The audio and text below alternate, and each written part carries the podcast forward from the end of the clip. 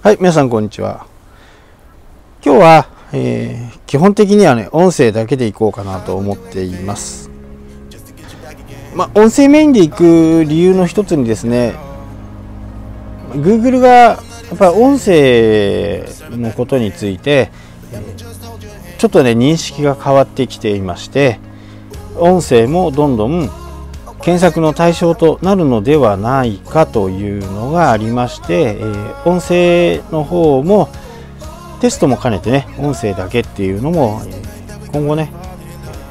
やっていこうと思います。まあすでに私の方も、えー、ポッドキャストはあるんで、えー、そちらの方とダブルで流していってどんな感じになっていくのかなというふうな、えー、ことを考えています。今日は、今ね私がちょっと注目しているのはモバイル決済とキャッシュレス化ですね。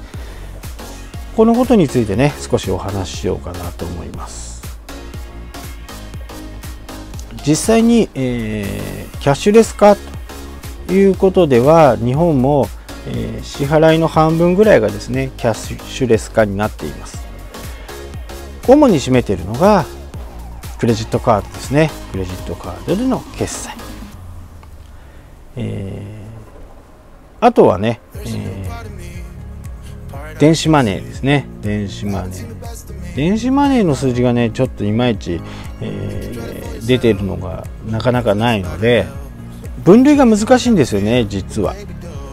でモバイル決済っていう風な形になると6%と。まあまだまだねナンバーワンの中国はね98%ぐらいがねモバイル決済らしいです。まあモバイル決済をやる理由の一つとしてはやっぱり通貨の信用性というものがありましてやっぱり偽造したりですね、えー、偽造されたり偽造のお金をもらってね、えー、これ偽造のお金ですよなんていう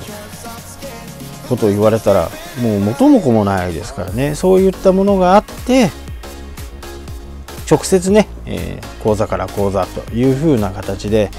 取引、まあ、銀行間での、えー、お金の流れが作られている。アリペイなんかは、えー、日本でいうとクレジット決済とかナナコとかワオンとかそういったものを使うとねやっぱり手数料って取られるんですよね。3%ぐらいかな今は。その3%正直やっぱりもったいないっていうのはあると思うんですね。もったいないんでどうしてもあの現金で行うと。で私もね、えー、もうこの会社でもう今19年目に入突入したのかな。で、えー、その前からね会社をやってますんで何でも新しいことをやるとやっぱりこうおっかないんですね。今までのお客さんが来なくなったらどうしよう。とかですね、まあ、例えば一つ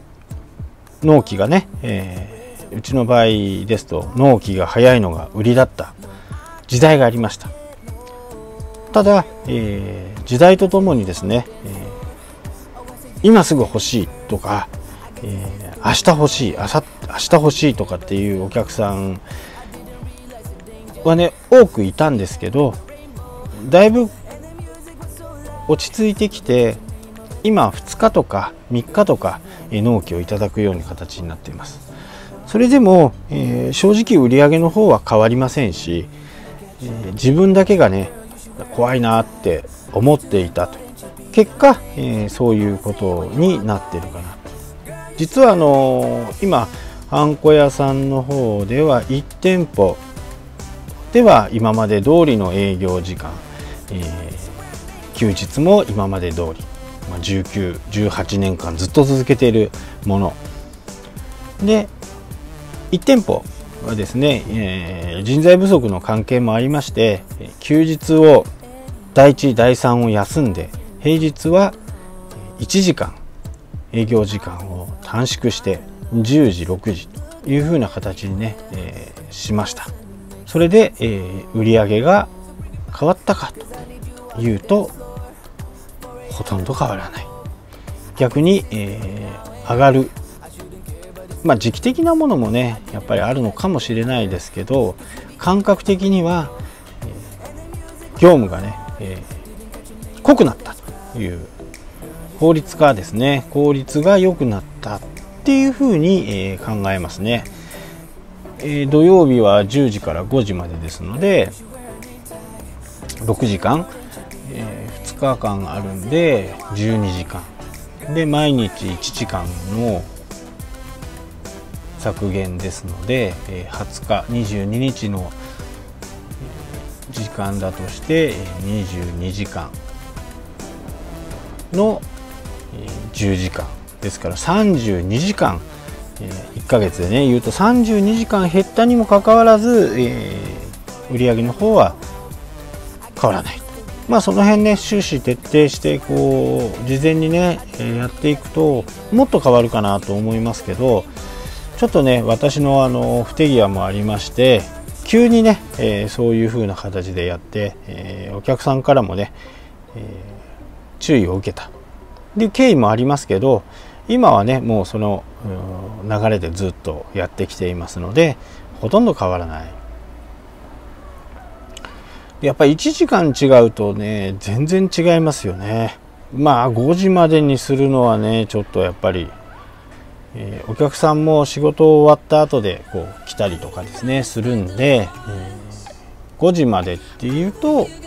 ちょっと難しいかもしれないですけど多分5時までにしても売り上げは変わらないと思います。で土曜日を完全休業にかけてもかからあまり変わらないような気がします。